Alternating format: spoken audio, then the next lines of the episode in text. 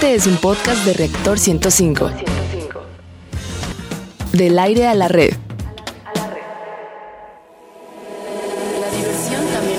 La diversión también es conocimiento. Radio Big Bang. Radio Big Bang. Ciencia y tecnología con Bárbara Esquetino y Leonardo Ferrera. Radio Big Bang. Radio Big Bang.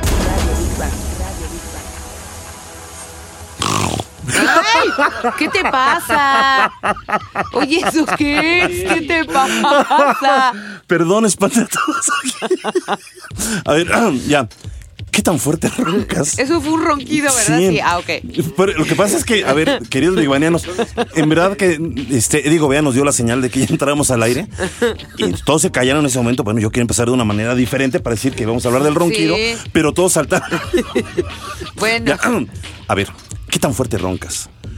¿No dejas dormir a otros o viceversa? Ay, sí, ahora es muy serio, ¿no? Platícanos tu experiencia.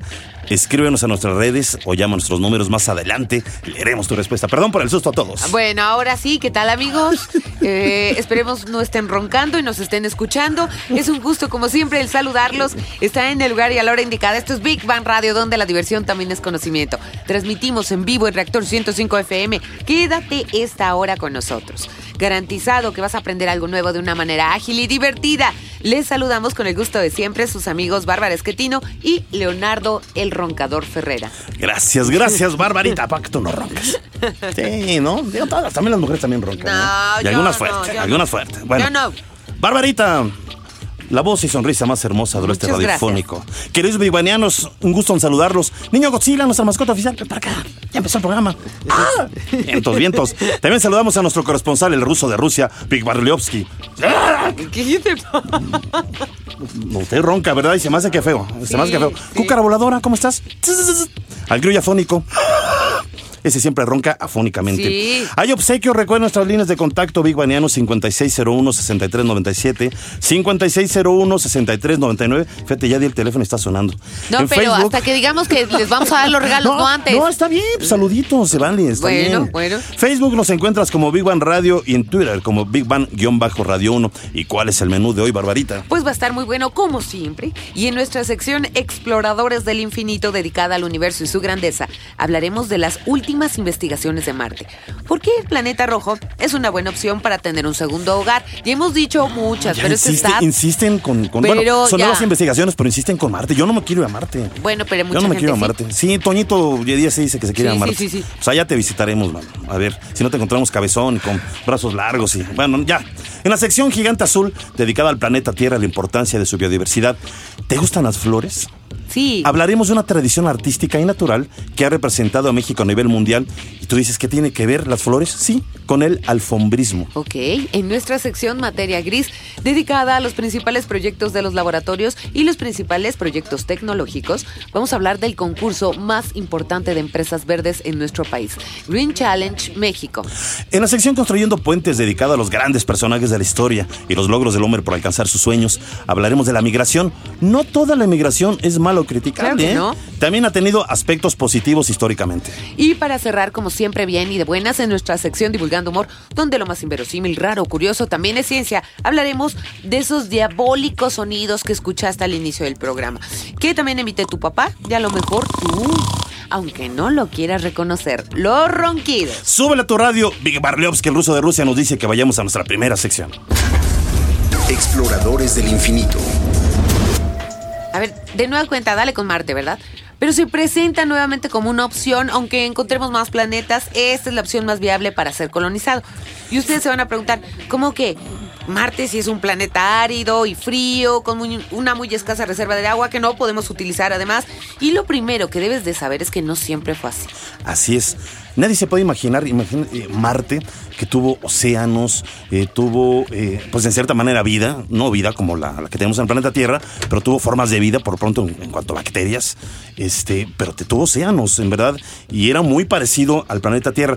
Hace 4.500 millones de años, fíjense, cuando la Tierra estaba en plena formación, el planeta rojo, que ya existía, tenía un océano tan extenso como el Atlántico de la Tierra, que cubría el 19% de su superficie, que es bastante. ¿eh? Claro. Ahora, la pregunta es, pues ¿qué pasó? ¿Por qué? Digo, yo Ay, lo dejé de una ¿Qué pasó? manera. ¿Qué, qué onda? ¿Por qué nos ¿Qué te pasó, Marte? verdad? Bueno, Tú estabas re bonito, la Marte. cuestión es por qué se secó. Lo que, ¿Por qué se secó? Y los científicos apuntan a que hace unos 3 mil millones de años la magnetosfera de Marte desapareció. ¿Y qué es la magnetosfera? Bueno, pues es un campo magnético o capa exterior que protege un planeta de los vientos solares y de la radiación. Y esto dio la pauta a los investigadores de la NASA para crear un plan que haga posible que Marte en un futuro pueda ser un planeta habitable, así como lo escucharon, ¿eh? Así es, como tú comentas, y los científicos de la NASA, pues fíjate que han elaborado un plan para que Marte en algún momento pueda recuperar, pues al menos parte del esplendor perdido. Y dicho plan fue presentado en un taller que hubo en Washington, D.C., y se trata de crear artificialmente Ajá. un campo magnético, así como hablabas tú, la magnetosfera. Ajá. Obviamente será algo más pequeño, pero es crear un campo magnético protector dentro del planeta, el cual serviría como escudo exactamente para evitar, como tú decías, Bárbara, el impacto de rayos solares y la radiación. Para escuchar más sobre esta información, vamos a la siguiente cápsula en voz de Rogelio Castro. La falta de atmósfera en Marte hace que la temperatura varíe drásticamente, desde puntos aceptables por el día hasta grados de congelación por la noche, menos 80 grados Celsius. Según investigadores de la NASA, es bastante probable el que se pueda crear un campo magnético que cambie esta situación, y esto se puede realizar de una manera muy sencilla a través de un sistema de dos cargas eléctricas opuestas de igual magnitud, conocidas como dipolo eléctrico. Esto generaría una magnetosfera artificial y crearía un efecto invernadero que ayudaría con el paso del tiempo a Marte a tener condiciones compatibles con la presencia de agua líquida. Radio Big Bang. Big Bang, Big Bang. Bueno, pues en pocas palabras, si la atmósfera marciana tiene mayor temperatura y presión, permitiría que el agua líquida estuviera presente en su superficie y esto ayudaría a que los humanos llegaran al, pla- al planeta para explorarlo. Exactamente. Las misiones humanas ya no serían ciencia ficción y de llevar pues a cabo este plan y resultar exitoso, las primeras misiones humanas en Marte se realizarían en el año 2030. O sea, en 13 años. O sea, es es que muy hablar del poco 2030, tiempo. este, eh, pues es muy cercano, ¿no? Realmente. Es que, fíjate, 2030 como que nos suena muy lejano, pero hablar de 13 años. Se me hace- se me hace- Es como casi la edad que tenemos, o sea. Sí, digo, claro. Eh, tú, a ver, Barbarita, mejor que nos vamos a dar ¿no? la bienvenida a Sí, Toñito Toñito. Díaz de la Sociedad Astronómica de México. A ver si nos diga, si no está muy marciano este plan, ¿no? De verdad. Ambicioso sí, marciano no. No. bueno, también técnicamente Sí, marciano o sea, también. Lo digo en el sentido de que realista lo en cuanto aplicamos al a la tiempo. Tierra. Realista en cuanto al tiempo. Realista se me hace un poco exagerado. Yo Sí, creo, ¿no? yo creo que 2030 no sería una fecha. ¿Verdad que no? No. Sería tal vez como partir del 2050. Por ejemplo, si hablamos ya unos 20 o 30 años. Yo creo que sí, estoy de acuerdo. Eso se me hace más, mucho más. A ver, es- eh, explícanos bien.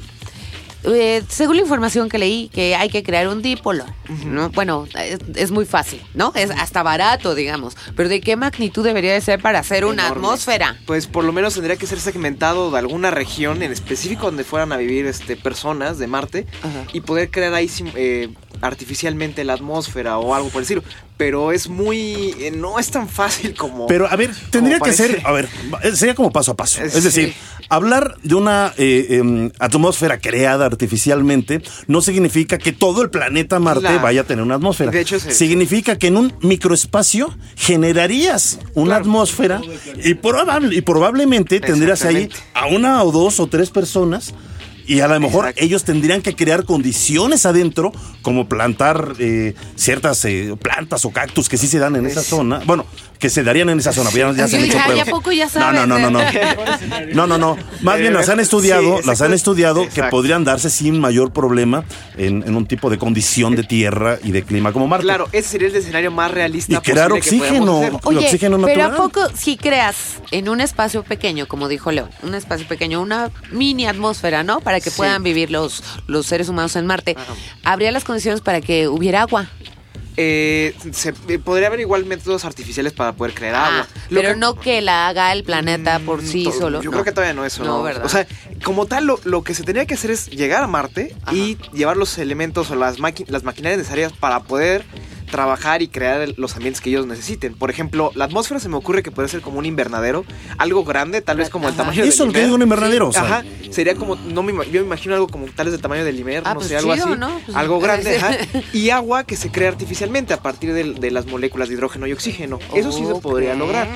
Sería complicado, pero se Sí. podría lograr. y Oye, en 30 años de eso. Pero por ejemplo, la temperatura del suelo, yo a mí me, perdón, tú, sí, este, perdón, Carlitos, ¿eh? La temperatura del suelo, ya ves que Sí. hay una variación tremenda. Esto protegería de la, de que se mueran La- se congelados. podría- claro, se podría Sí. lograr. El mismo invernadero lo que podría hacer es como controlar la temperatura para que fuera una temperatura eh, homogénea, o mejor dicho, eh, como que fuera, que fuera lo más parecida en todas las horas del día. Ah, pues o sea, que en la noche fuera normalmente como tibia, tal vez, no sé, y en la mañana igual, o sea, Ah, que pues se estaría muy mantenga. bien. Ahora sí, Carlitos, por favor, perdóname por Eh, interrumpir. había escuchado algo cuando, cuando descubrieron que había que estaban los polos de Marte congelados, Ajá. que podría haber una posibilidad que calentando el planeta se derritiera, ¿no? Sí. Y el humano es experto Eh, en calentar el planeta. exacto. Sí, como no, pues Sí. llévese aquí a, la- So- a los chilangos, como no. Sí, sobre todo, eso también sería una repercusión que deberían de, de- de ver la- cualquier agencia espacial que decidiera estar en Marte. ¿Cómo tratar de que no fuera el cambio climático tan fuerte o tan radical en Marte? Porque ya hay un, ya hay un ecosistema en Marte. Esté Claro. muerto, esté vivo, ya lo hay. Sí, sí, Y entonces el hecho de que nosotros vayamos allá y tratemos de hacer, digamos, nuestro invernadero y todo Pues es eso allá. colonizar, eh, sí, finalmente, ¿no? pero podríamos afectar también el ecosistema de Marte que ya existe. Sí, porque decían crear un efecto invernadero, subir tanto la, la temperatura que, que ayude con el Sí. tiempo a crear las condiciones de vida Oye, y si en un futuro, digo, ya estoy alucinando más allá, Ajá. que se lograra todo esto, yo no sé si en 50, 100 o 200 años, porque se lograra. Yo creo que en algún momento, Sí, si es que todavía hay humanidad, no sé qué suceda. Ay. Pero bueno, si se lograra, imagínate los primeros nacimientos o primer nacimiento. Sí. Imagínate el problema. ¿Qué nacionalidad es? Sí, Antonio y Díaz de Marte, ¿no? O sea, o sea, lugar de nacimiento Marte, o sea, ya, ya tú, tú- Lo que pasa es que también va a haber una se borra lucha ahí, todo, ¿no? Se borra Por- todo un antepasado claro, de, generacional, o sea, ya cero terrícola, o sea, no puede ser terrícola, ¿me Bueno, sería el primer marciano. A lo mejor ¿no? podrías, no sé, poner este Pueblo Yedías o yo no sé, o sea, algo Sería ahí, ¿no? bonito. Toñito, antes de que te nos vayas, oye, ¿roncas? Creo que sí. ¿Cómo? Por lo que me dicen. no, Ah, o lo que me dicen. Lo que me dicen, creo que sí. Pero tú no, no te has oído. No. No te has ¿Y quién te ha despertado. dicho? Pues. Eh. Es compa- ya, Leonardo. ¿Cuántas, cuántas te han dicho? No, no, no, no, no, Creo que sí. ¿Cuántas te bueno, han la dicho? quemada está buena en ese lugar. Bueno, Eddie, ¿roncas? Sí. Sí, ¿verdad? ronca Es que- Pero hizo hasta carita como diciendo, pues sí. Lo que sí creo es que roncas, ronca más una persona cuando está muy, muy cansada. Sí. Porque es como el. O después de una fiesta, uh, O tal- de esas de- ¿En Marte se podría roncar? Sí, pues ahí, bueno, ¿Sí? Sí. Si hubiera- o sea, bueno, si se hubiera ¿para el sonido, o sea, me Y no, es que no puede ser que ronque si te vayas a Mercurio o No, a no, otro no. lugar ¿No? extraño. Ok, ¿no? ok. Está bien, está bien, Mil gracias, bueno. Toñito. Bueno, Gracias. vamos a cerrar con Big Bang al momento. Vamos a terminar Exploradores del Infinito. Y bueno, la Tierra también está protegida por una magnetosfera que se genera dentro de nuestro planeta. Y en el caso de Marte, la teoría más aceptada es que perdió su magnetosfera debido a una gran tormenta solar. Y bueno, pues ahora sí háblale al niño Godzilla. ¡Ay! Di- dile que vayamos a nuestra siguiente sección. Venga, venga, pues. Gigante azul. A ver. A ver, yo, yo, yo Venga. te voy a preguntar. Aunque esta, esta pregunta me la deberías de hacer tú a mí, ¿verdad? Pero también a los hombres les gustan las flores. ¿Te gustan las flores? A mí me encanta regalar flores. Ay, qué bonito. Al ser amado. Ay, qué no, bonito. en verdad me encanta, me encantan las A mí plantas, me me encantan flores. las flores. No, no, vaya, digo, eh, como un hombre, como hombre te pueden encantar las flores, yo las amo, o sea, amo el verde jade y el elevante perfume de las flores. No, no es cierto, es un poema de, Ok, ok. de Nezahualcóyotl. No, no, no, no, yo las amo, en verdad. Y yo procuro que en casa haya plantas, haya flores, porque le da mucha vida. Me encanta, Claro. me encanta. Bueno, ahora, ¿te han regalado flores? ¿Un ramito, una flor? ¿no? Un Este, detalle. Ay, sí. Eh, sí. sí, ¿Y qué sí. te causa?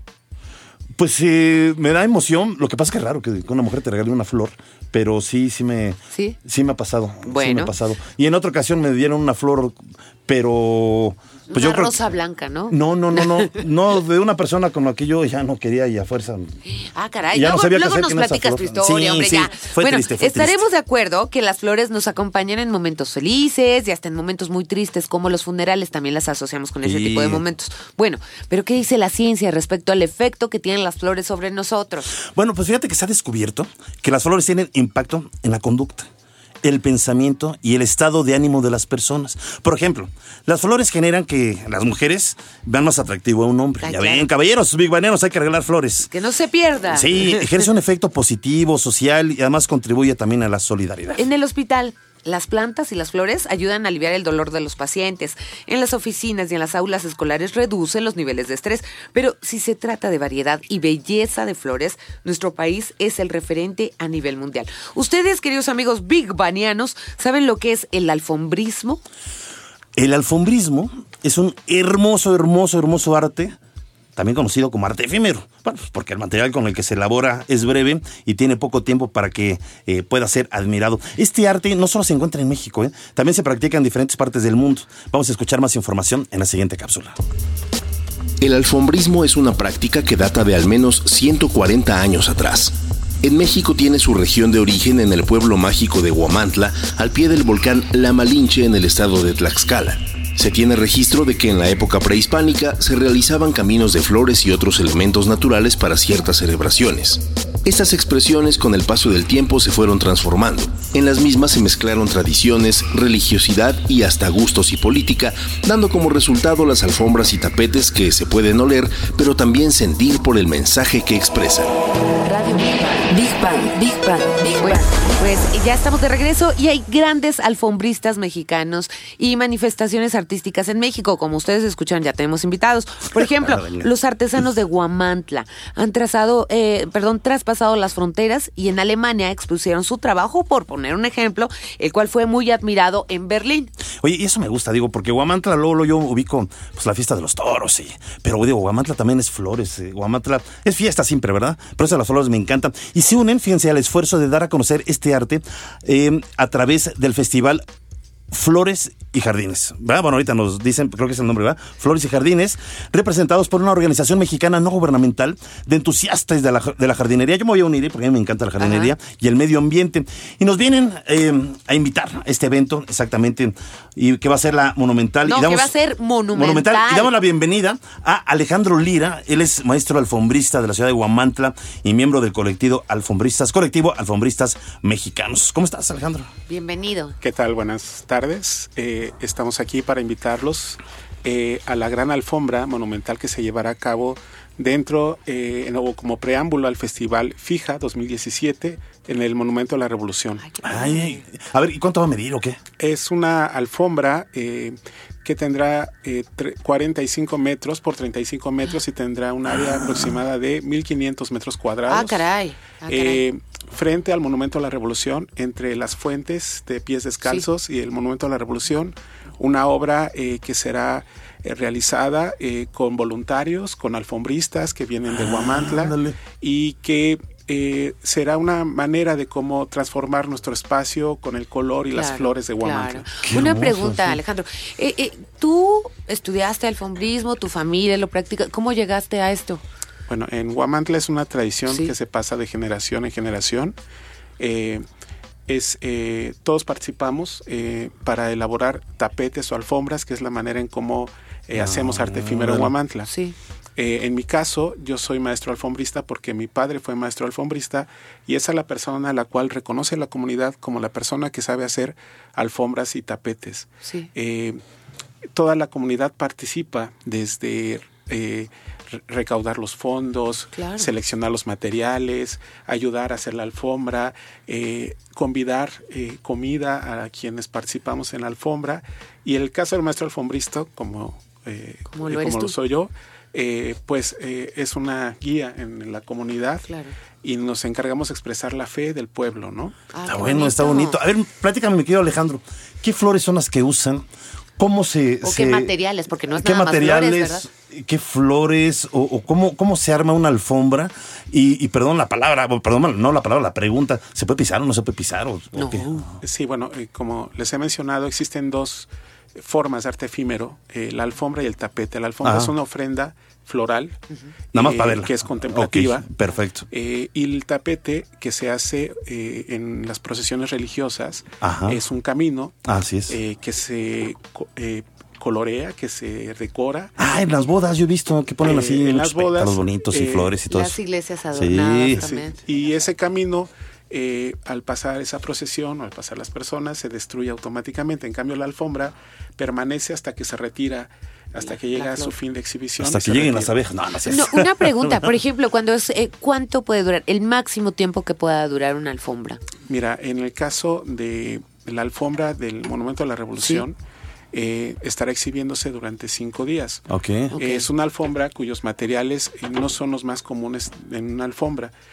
Las flores, por ejemplo, no van a ser flores eh, naturales, van a ser flores hechas con, flor, con hoja de maíz o Ah, totomostle. bonito. Ándale. Eh, estaremos también utilizando granzones y gravillas de colores, algunos follajes, lo cual nos va a permitir mantener la exhibición durante esos eh, cinco, Cinco días. días. ¿Y todo ese material natural eh, viene directamente de Guamantla? ¿Lo van trayendo de otros lugares o cómo? Sí, el material, el- las alfombras eh, tienen un, son, son muy amables con el medio ambiente, ¿no? En gran parte del material que utilizamos en alfombras es natural, se recupera y en este caso de la alfombra, pues, eh, por ejemplo, las flores al final de la exhibición eh, las podremos obsequiar como un recuerdo qué hermoso. Y eh, las gravillas y todo el demás material será recuperado a la mina o al lugar de donde provienen. Ay, Eh, tratamos de que eh, no, no haya basura. ¿no? A ver, Ah, nada más si nos repites eh, la fecha, el lugar, Es, el eh, eh, horario. ¿Tiene por algún favor. costo? Eh, la, la alfombra tiene el nombre de Denis, eh, que se escribe Doni eh, y significa flor en otomí. Ay, qué bonito. Ah. Eh, es la alfombra eh, jardín efímero para el momento de la revolución. Sí. Eh, se estará confeccionando eh, del lunes 27 al miércoles 29 de marzo. Ok. Eh, y se estará exhibiendo a partir del 30 de marzo hasta el lunes 3 de abril, fecha en la que será eh, levantada eh, simbólicamente Sí. eh, y obsequiar las flores a las bonito. personas. También podrá ser eh, visitada de noche. Ok. Tendrá una instalación eh, de veladoras Ah, para bonito. poderse eh, eh, visitar y, y presenciar con el Monumento a la Está Revolución bonito, y muy la bonito. de las, de Está, las se antoja para ir con la familia, con la novia, está hasta romanticón también el Y- asunto. Y, ¿no? vamos ya para despedirnos. Esto es un esfuerzo también, eh, pues en conjunto con el Festival de Flores y Jardines, ¿verdad? Y, y ay, ya no le, le platicamos nada con nuestro amigo, pero bueno, pero eh, rápidamente, Navarrete ¿alguna de página para que busquen información? Claro que sí, las redes de sociales del Festival Fija, que es la primera vez que se va a hacer aquí en México, es www.fija.com.mx. En Facebook estamos como Festival Fija y en Instagram como Fija MX. De hecho, hoy se inauguró una instalación sobre el camellón de Paseo de la Reforma. Son Qué 40 bonito. hormigas monumentales de 2 metros, Ok. hechos por artesanos de Texcoco Ay, y bonito. están intervenidas floralmente también. Ay, está qué bueno. hermoso. Está bueno, está bueno. Pues muchas Sí, gracias, me muchas gustó. felicidades. Felicidades, qué bonito. Ahí, eh, maestro Alejandro, luego me enseña a hacer una alfombrita, ¿no? Ahí hasta Ahí para la casa, no, porque fíjese no, que ahí no, tengo no se un lleve, espacio. pero- que- No, es cierto. Gracias, Claro gracias. que sí, y por favor eh, pueden visitar eh, las redes sociales Alfombristas Mexicanos Órale, en va. Facebook, Instagram, eh, para que puedan darse cuenta del trabajo que hacemos. Claro, Maravilloso. claro. Muchas felicidades, un Muchas abrazo enorme. gracias. Mucho éxito. Gracias, gracias. Y vamos a terminar la sección gigante azul con Big Bang al momento. También Japón, Italia, Bruselas, Alemania y España, por poner algunos ejemplos, eh, practican el alfombrismo. Y todos estos países, al igual que México, están constituidos en asociaciones internacionales de alfombristas de arte efímero. Bueno, antes de ir a nuestra sección, el grillo afónico nos dice que vayamos a, A un una pausa. corte y regresamos con más de Big Bang Radio, la versión también es conocimiento. Vámonos. Radio Big Bang. Radio Big Bang. Del aire a la red. Escuchas un podcast de reactor.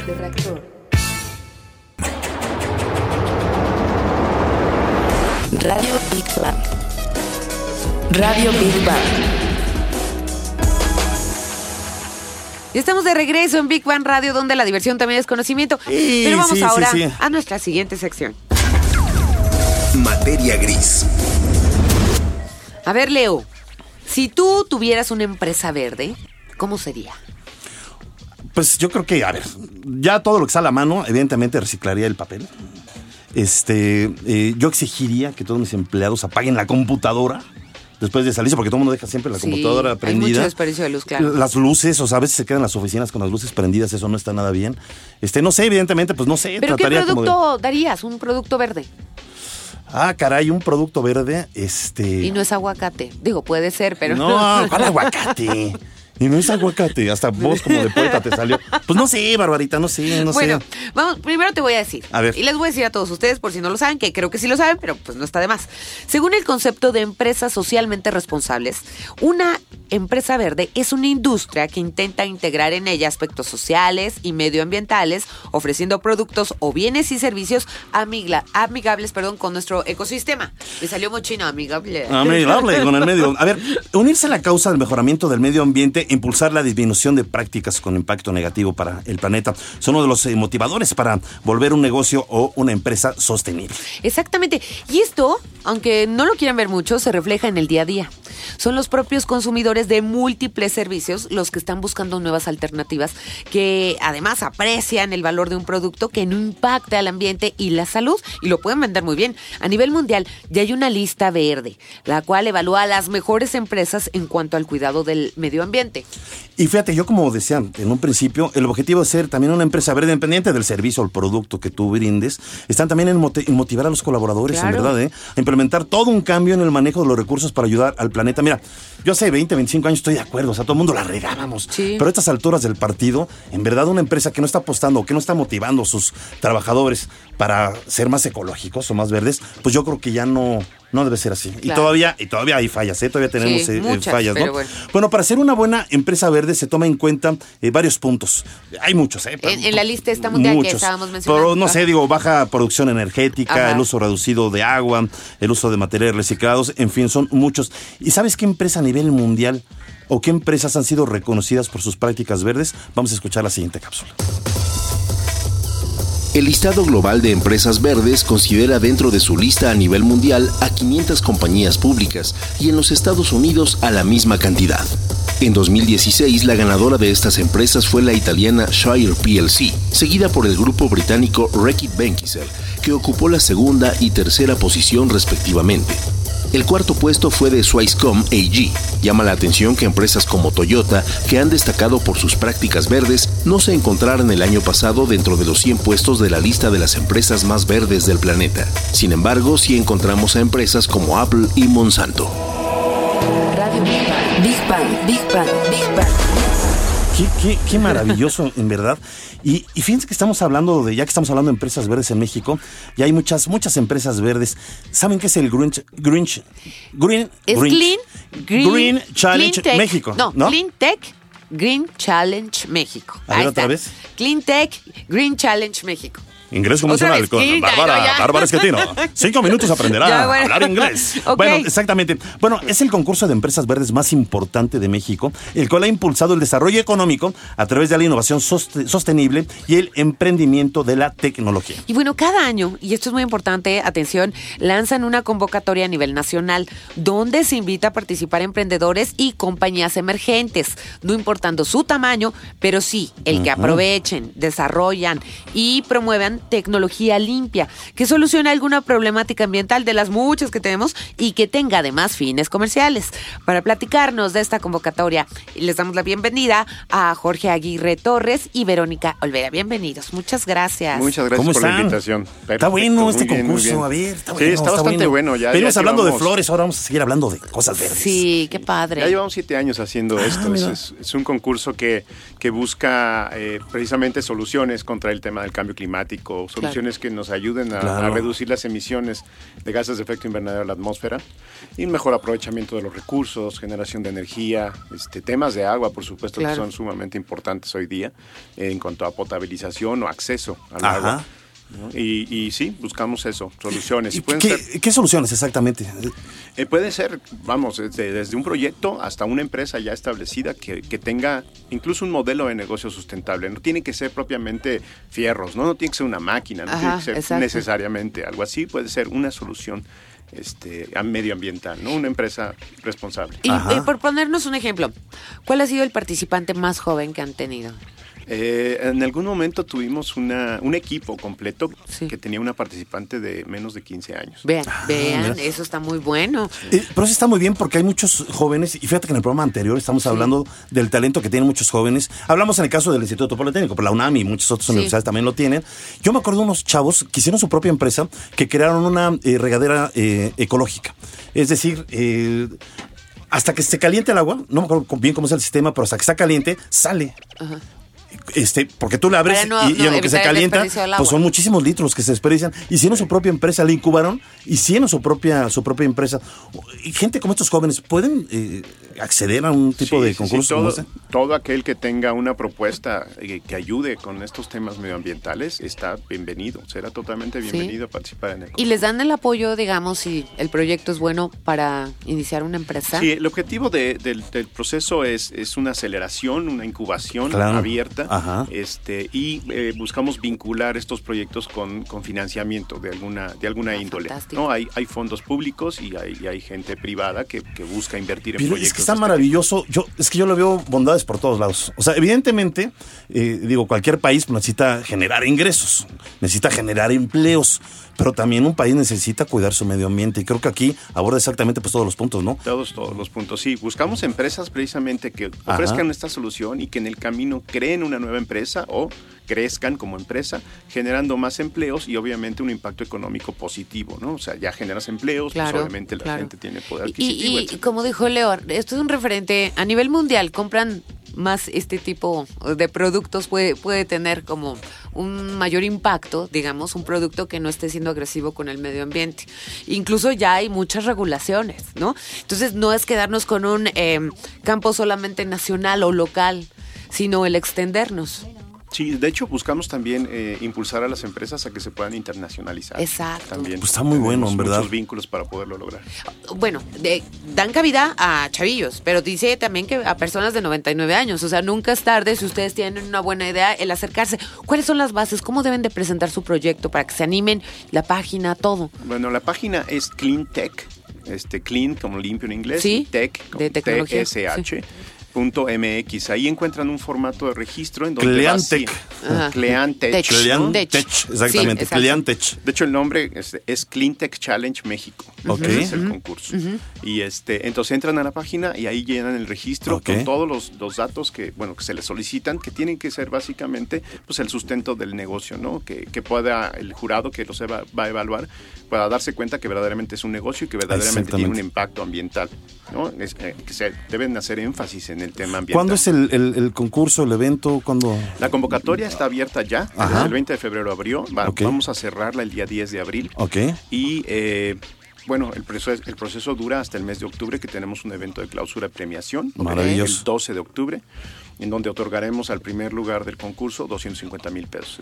Excelente. Muy bien. muy pues está muy ¿Y segundo bueno. y tercero, el bueno. reconocimiento o acercarlos a alguna empresa? Sí, sí, este, eh, puede ser el segundo, el tercero, puede ser el decimosexto, este, cualquiera de ellos, si tienen un modelo de negocios atractivo, puede ser vinculado con alguna fuente de financiamiento. Esto es como un Shark Tank ecológico, ¿no? Sí, sí, de hecho van pasando Sí. por etapas Ajá. de evaluación por, por parte de jurados, en donde vamos evaluando partes del, del plan de negocios hasta que conformamos el plan de negocios completo y se evalúa de manera integral Excelente. y se decide si son Fantástico. atractivos. Pues ahí están, ahí están, este, desde chavos con buenas ideas hasta empresas ya eh, grandes No, o bien o hasta constituidas. abuelos que- o hasta que- abuelos. exacto. Pero está muy bueno porque finalmente yo siempre he dicho, hay que, hay que meterse porque a veces, eh, digo, uno va con la idea de tratar de ganar, pero a veces eh, te dan buenas ideas otros, otros equipos y, y generas otras ideas y a lo mejor hasta tu producto lo mejoras. En fin, que les vaya muy, muy bien. Mucho éxito, ¿verdad? Gracias, por estar aquí en Big Bang venir. Radio. Gracias. Y vamos a concluir la sección materia gris con Big Bang al momento. Así es, bueno, según la revista Forbes, en México la planta eh, procesadora de aluminio Alfa recicla 483 mil toneladas al año. Lo que la hace sustentable es que utiliza gas natural en el 90% de sus operaciones, logrando bajos niveles de contaminación. Pues ahora sí. ¿Qué? ¿Vamos a la con siguiente nuestra sección? siguiente sección. Venga, pues. Construyendo puentes.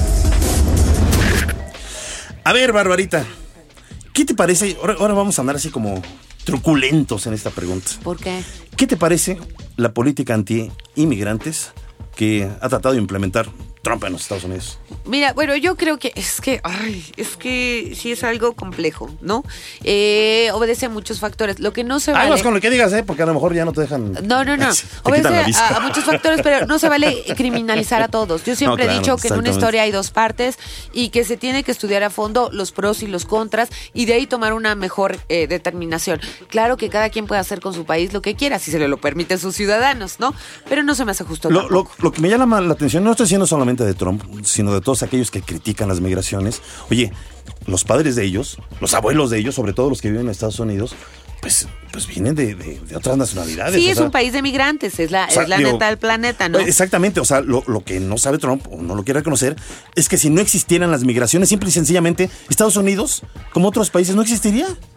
O no estarían, Claro. o no serían la potencia que son. Exactamente. Fíjense que en la revista de divulgación científica de la UNAM, como ves que nos invitamos el viernes pasado, encontramos un artículo titulado Migrantes por naturaleza de Guillermo Cárdenas, el cual explica... Saludos, amigos. Exactamente, saludos a, a los de la revista, eh, como ves de la UNAM, el cual explica que eh, hace 60, entre 60 y 70 mil años, comenzó la historia de las migraciones masivas que concluyeron hace 12 mil años en el periodo glacial. Bueno, lo que quiere decir es que las migraciones humanas, con el tiempo y mejores condiciones climáticas, pues volvieron a los cazadores en recolectores, o sea que los dejaron en su casita, y pues estos poblaron los continentes y se extendieron.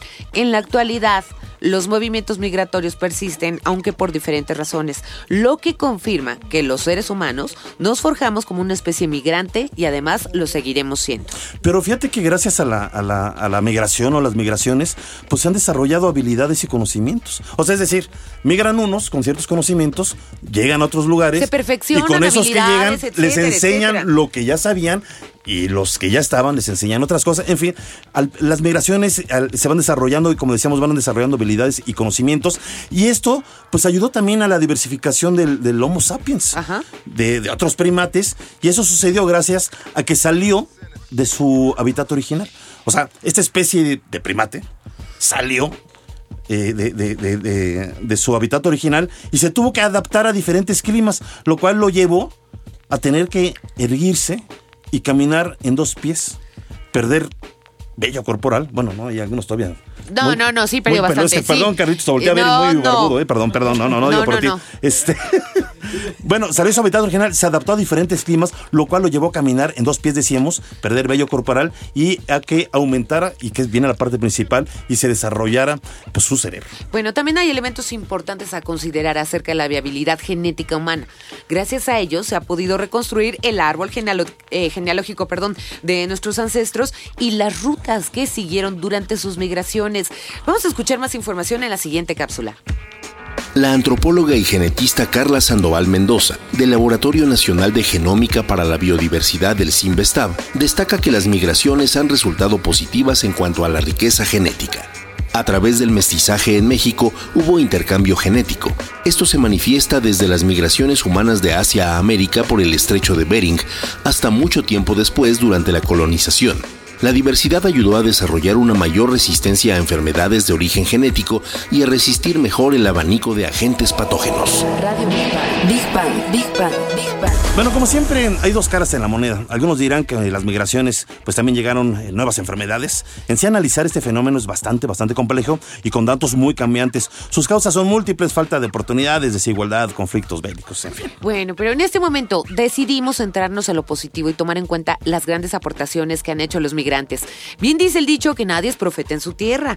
Y qué mejor ejemplo que el del científico judío de origen alemán Albert Einstein, Ándale. quien migró a los Estados Unidos, o el de mi ídolo, el genio Nikola Tesla, de Sí, origen serbio. Bárbara de Tesla. Pero que hay de la literatura que tiene muchísimos ejemplos eh, en el tema de las migraciones. Y saludamos con mucho cariño a nuestra querida amiga periodista y escritora Cecilia Cune. ¿Cómo estás? Muy bien, hola muchachos, los extrañé mucho. Ay, Sí, también nosotros. Muchísimo. Bueno, les voy a hablar de otra parte, de otra manera de exilio, digo, de, de- exacto, de migración, que es el exilio. Sí. Hay muchas personas que fuera de lo sociológico, que sí es, porque es por política, Claro. grupos completos de personas se van de su país Sí. y nos dan por lo menos mucha más cultura. Sí. En el caso del nuestro es muy importante, todo el mundo lo sabe. Sí. Es el exilio español Claro, en México, claro. que se dio a partir de 1938 más o Con menos. Tata Cárdenas. Con, Ah. con Lázaro Cárdenas. Ajá, Entonces de allí y de aquí lo que pasa, se, se hizo una suerte de poética del exilio en la literatura. Ah, porque lo que querían, la producción literaria que se dio en México, es la- venían huyendo de la guerra civil. Ajá, sí, sí, sí. De Franco, que no queremos decir a quién se parece. No digas nada, no, tú. no vamos a decir Conserva nada tu trabajo, conserva tu trabajo. no lo vamos a decir. No lo vamos a decir. Pero entonces vinieron y tenían, tenían un, un gran hambre de, descub- de descubrir a México en los Ajá. distintos puntos. En el histórico, el literario, el social. Sí. Entonces es impresionante porque vino una cantidad de gente que habla de pues, Valiosísima, de- claro. valiosísima. Tenemos, por ejemplo, los filósofos a José Gauss, tenemos a los ensayistas como Ruiz, Ajá. Ruiz, Ruiz, Ruiz, es que es Ruiz. Y tenemos poetas, mira, como poetas tienes a León Felipe. Sí. Lo- uy, claro. Para que vean que sí. A Juan José Domechina, que al igual no sé, a Pedro Garfias, a Luis Cernuda, a Manuel Alto Aguirre. Tenemos además también filósofos, Ramón Chirau, que es uno de los favoritos, ahora sí, de, de académico de mi productor, porque dice que siempre lo quemo. Él le gusta Ramón Chirau y hace bien. Y hace bien. Tenemos a Arturo Souto, y es increíble. Vamos a dar, hoy que estamos en libros, que es un fin de semana largo, Sí. vamos a dar, fíjate, una novela que además es de José de la Colina. No es novela, es una colección de cuentos que, Ajá. Que se llama Cazando a la Pantera Ándele. o Esperando a la Pantera, Ok. Cazando o esperando a la que es buenísimo. Fue tan bueno que al principio lo hicieron una película en los años 70. Ok, ok. Pero el libro es una maravilla porque son cuentos. Ajá. Y luego les voy a dar otro de un exiliado que es Manuel Andújar, Ok. que escribió novelas, relatos, cuentos. En narraciones se llama uno de sus libros, reúne todos sus cuentos. Pero Ok. mira, ¿qué les parece? Ustedes escojan. Tenemos, por ejemplo, les voy a decir, pues no es que por el título. La lucha de la pantera, ya dijimos. Y ya- Cazando a la pantera. Ya me estás cambiando Es el lo título. mismo, es cazando Ah, la pantera ah, o la lucha con la pantera. Ok, ok. Tú tienes que decir qué pasa con la pantera. Ok, Es, ya. algo de es la pantera, hombre. Ya, quiero la es la pantera. Estoy esperando a mi pantera. Ah, pues ya otra vez. No. Es- Vamos a ver, la lucha con la pantera, vamos. Ok, a ver. ok. Y de Andújar vamos a, no sé cuál les guste más que recomiendo, uno que se llama La voz de la sangre, otra que se, otra que se llama Cita de fantasmas.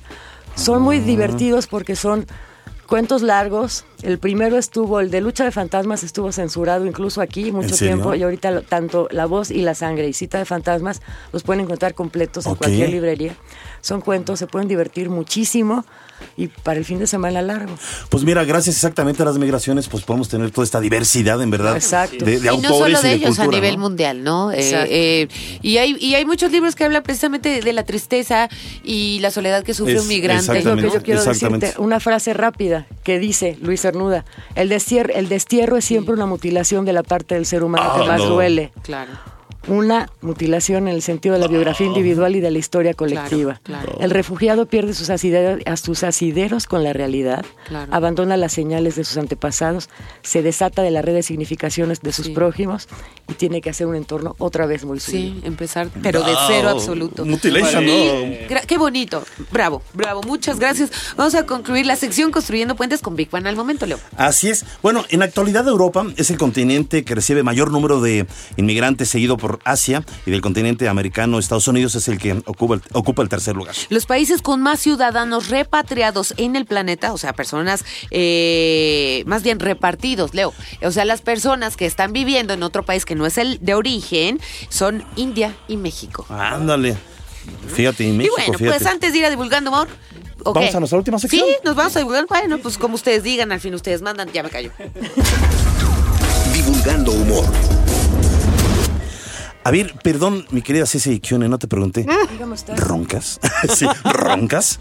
Claro que no. Claro que no. Nah, Por supuesto que no, ¿cómo, no. cómo que no? Yo no le veo cara de ronca. Veme la cara, ¿tú crees que yo puedo roncar? No, ella no ronca. No lo sé. Con esta voz que me cargo tan nítida. ronquido poético. o- No, pienso no que sé, tampoco. a lo mejor. A lo mejor chiflo, no, no es cierto. Ándale. Chiflar, No, sí, quien medio chifla. ¿Sí? Sí. No, no creo, canto, no, no Bueno, canto. A ver, Ya, a ver. Barbarita, esa carita linda ronca. A veces creo que sí.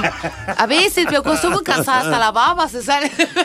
¿En verdad? No, Pero eso no, sé, es de ronquido, eso es de agotamiento. Ese es de agotamiento, que es diferente. Oye, ¿y tu pareja te deja dormir? Este, eso a ti no te importa. Ah, Bueno. oh, bueno.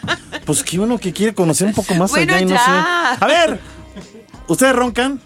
¿Tú, Carlitos? Este, no. No creo tienes que cara de roncador, ¿eh? No, no, no. No. Eh, cuando, cuando estoy enfermo y no puedo respirar Ajá, bien, ajá, y ajá. puede ser que sí. Sí. Pero te han dicho, ¿alguien te ha dicho que roncas? No, no, no. No, No, no, me han tiene dicho, cara. No me han no. reclamado. Tiene cara de angelito. Los No, te angelitos hace no, falta roncan. más Estoy bien, este eh, convivencia. eh, eh, No, bueno, no. ya no digo. Bueno, no, bueno, ya, no sé. ya deja de preguntar no esas sé, cosas, bueno, hombre. no sé. A ver, según estudios, aproximadamente el 45% de la población mundial ronca ocasionalmente. Un 25% de manera habitual. Se estima que actualmente la mitad de la población masculina y un cuarto de la femenina ronca. Ándele, para que no se hagan. Bueno, los especialistas dicen que esto sucede porque los músculos de la garganta y la tráquea se relajan. Y si te encuentras boca arriba, pues es peor. Tanto la mandíbula peor. es peor. Bueno, tanto la mandíbula como la lengua pierden su rigidez y se deslizan hacia atrás, obstruyendo la entrada del aire. Esto a su vez dificulta la entrada y salida de aire a los pulmones, obligando a respirar por la boca, fabricando ese sonido que conocemos como ronquido, el cual puede ser más fuerte si se seca la boca. Bueno, lo que acaba de decir Carlitos, se dice que las razones principales para que se dé el ronquido son tres. Sobrepeso, fumar y beber eh, alcohol, por supuesto, y problemas nasales como las alergias, como, como ejemplo, ¿eh? Bueno, ¿sabes cuánto afecta un roncador a su pareja? Te va a sorprender el dato. Escuchemos esto en nuestra siguiente cápsula. Según la Asociación Británica del Ronquido y la Apnea del Sueño, el roncar es uno de los principales problemas en las parejas. Los estudios revelan que las personas que roncan privan a su pareja del equivalente a dos años de sueño. La falta de sueño y el no poder conseguir dormir en paz hace que la relación vaya mermando, situaciones que llevan a la pareja a dormir incluso en habitaciones separadas. Muchos piensan que el ronquido debería de reconocerse como un problema de salud, pero la falta de atención al mismo se da porque el afectado o afectada, por desconocimiento o vergüenza, no acude al médico. Radio Big Bang. Big Bang, Big Bang, Big Bang. ¿Sabían que el 70% de las personas que roncan lo heredan de alguno de sus padres? No, eso sí no me la sabía, ¿eh? Por cierto, el 40%, bueno, el 40% de los hombres ronca y el 20% eh, de las mujeres. También, nada más rapidísimo, es que ese, ese dato que estaba ahorita dando Rogelio Castro, que los estudios revelan que las personas que roncan privan a su pareja del equivalente a dos años de sueño. Sí, pobrecitas, la verdad, pobres mujeres. Dos años de Ay, sueño. Sí. Por eso luego los pleitos, maldito, me estás quitando vida. No, Roncador. pues, no, pero bueno. A ver, otro ¿No? dato, a que esto no se lo A sabían. ver, a ver. Los bebés también roncan. Pero tiernos, ¿no? No, pero roncan. O sea, sí se les va haciendo las Ay, a desde ver, chiquitas. un ronquido de bebé. pero es ronquido. Bueno, cuando lo hacen de bebés es casi de manera impercepti- eh, imperceptible, pero el volumen del ronquido va aumentando con el tiempo. Aguas con esto, ¿eh? Aguas. Si su niño ronca, estoy hablando no de bebé, niños que ronquen pueden sufrir de hiperactividad o trastorno de atención. Es un buen síntoma para que ustedes lo chequen, ¿eh? Y a lo mejor, pero también puede ser otra causa, ¿no? Finalmente. digo, pero Porque igual, a, a veces, ¿no? se- a, a veces los bebés, sobre todo cuando se empiezan a mover, de repente como que se quedan mal Pero yo estoy hablando de niños, estoy hablando niños que roncan ya necesitan ser checados. Sí, de verdad, de verdad. y futuro roncador. Bueno, quién No, sabe, pues ¿no? sí. A ver, el volumen de los ronquidos va de los 50 a los 100 decibeles. Oye, esto está fuerte, ¿eh? Y esto puede. Ah, pues acuate el, el que nos decía que despertó a los vecinos de arriba. Sí. Oye, sí, eso sí, está sí. fuerte, ¿eh? Y luego te echan ojos de, Y sí lo de quiere su caimán mujer, por porque mira, no decirle nada, sí lo quiere. Sí. bueno, Bueno, y esto, fíjense, de los 50 a los 100 decibeles, y esto puede equivaler a un taladro neumático, a una motocicleta ruidosa o a un camión de basura. pues vean nada más ustedes todo el daño que están haciendo en la vida. Pero, Pero está bueno, temblando, vieja, no es el vecino de abajo que está roncando. Los famosos también roncan. Y quienes son algunos de ellos, ver, a mencionar, porque son a los que les ¿Va el sabemos. coneo? A ver, es ¿quién? Tom Cruise. ¿Cómo crees? Lionel Messi. ¿En serio? Messi, Messi. Vean, Shaquille O'Neal. Ándale. Bueno, si ustedes roncan, les tenemos dos consejitos para ayudarles. Y es en serio, ¿eh? Canten 20 minutos antes de dormir. Oh, ¿En serio? O toquen un instrumento, eh, pero de, de viento, ¿eh? Esto les va a Ah. ayudar.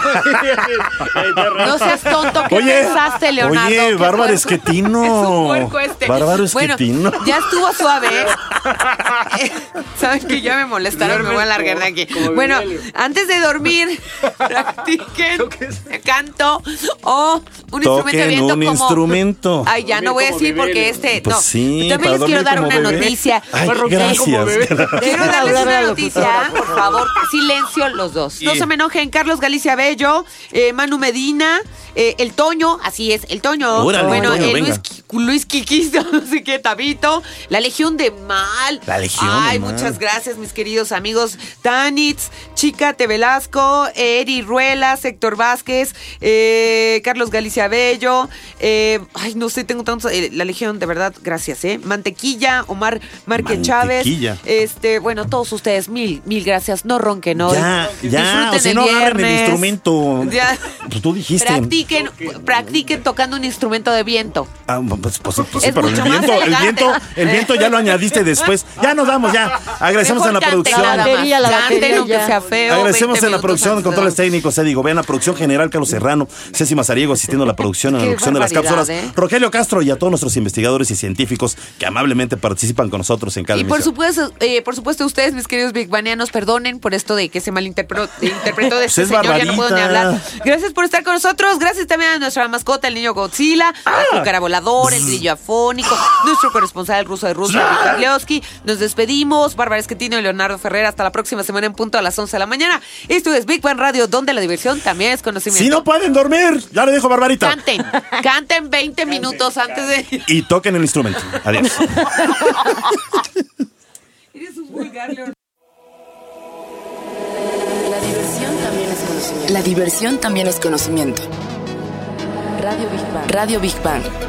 Ciencia y tecnología con Bárbara Esquetino y Leonardo Ferrera. Radio Big Bang. Radio Big Bang. Radio Big Bang. Esto fue un podcast de reactor. Podcast de reactor. Del aire a la red.